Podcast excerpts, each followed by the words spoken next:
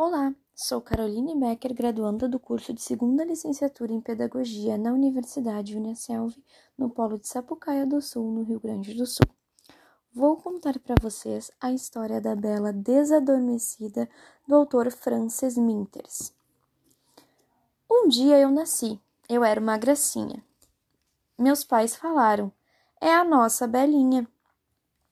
Meus pais estavam tão felizes com o bebê que era eu que fizeram uma festa. Nossa filha nasceu.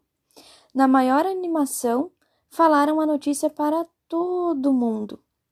Venham todos festejar a chegada da Belinha.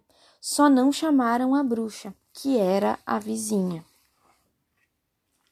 Mesmo que ela não foi convidada, ela veio, bateu na porta e entrou. Nossa casa estava cheia. Ela nem cumprimentou ninguém, foi dando cotoveladas e achou o meu berço. Que gracinha de menina! Muito certo o nome era Bela. Me deu um beijo estalado, trouxe um presente para mim. Meu presente, disse a bruxa, é o seguinte: quando a Bela festejar 14 anos, vai picar o dedo dela. A Bela e seus pais, quem tiver por perto, vão dormir e bem dormidos durante cem anos. Bruxa má, todos gritaram. Então vou dar um jeito, só para mostrar para vocês que não sou tão horrorosa.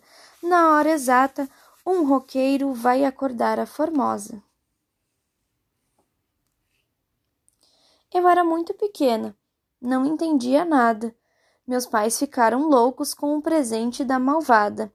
Depois de muito pensar, vieram com a decisão. Nada afiado e pontudo iria tocar na minha mão. Jogaram fora garfos, facas, até o anel da titia, tudo que fosse perigoso para furar a minha pele macia. Quando fiquei maior, notei que não podia pregar botão, nem cortar bolo, mas meus pais não explicavam a razão. Eu não podia recortar, nem patinar no gelo, não podia cortar as unhas, nem cortar o cabelo. Nem eu, nem eu podia escrever, com um lápis bem apontado, e o meu pai, todo barbudo, nem se queixava, coitado. Não se queixava nem um pouco, estava preocupado, tentando dar um jeito dele ficar bem acordado. Chegou o famoso dia dos meus 14 anos, e eu achei que seria a minha morte, o fim dos meus belos planos. Quando entrei no quarto, meu coração gelou. Vi aquela mulher pálida que nem sequer se virou. Só podia ser a bruxa. Quem é você? perguntei. Entrou aqui por engano? Está procurando alguém? Vim trazer o seu presente, bela querida, e me deu aquela rodela preta. É um antigo long play.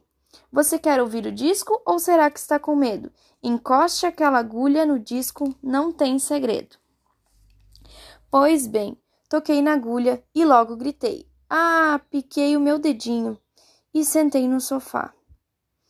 Ah, falou a bruxa. Fiz o que vim fazer. Agora durma que já vou indo. Bom século para você.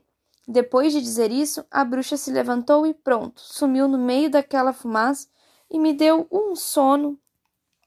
Papai, mamãe, cachorro, gato dormiram profundamente Ninguém ouvia, mas falei boa noite durmam bem. Depois vesti meu pijama e fui dormir também. Daqui a cem anos nos vemos. Bons sonhos, querida Bela. Cedinho de manhã, como sempre, eu acordei.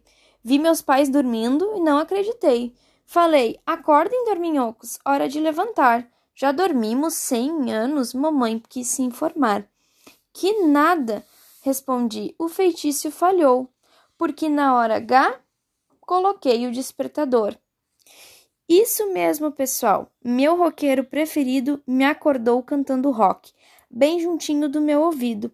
Mas antes de ir para a escola, expliquei para os meus pais: vou escrever um bilhete porque o meu roqueiro é demais. Mil beijos por me ajudar a vencer a intrometida. E ele logo respondeu: Valeu, garota querida.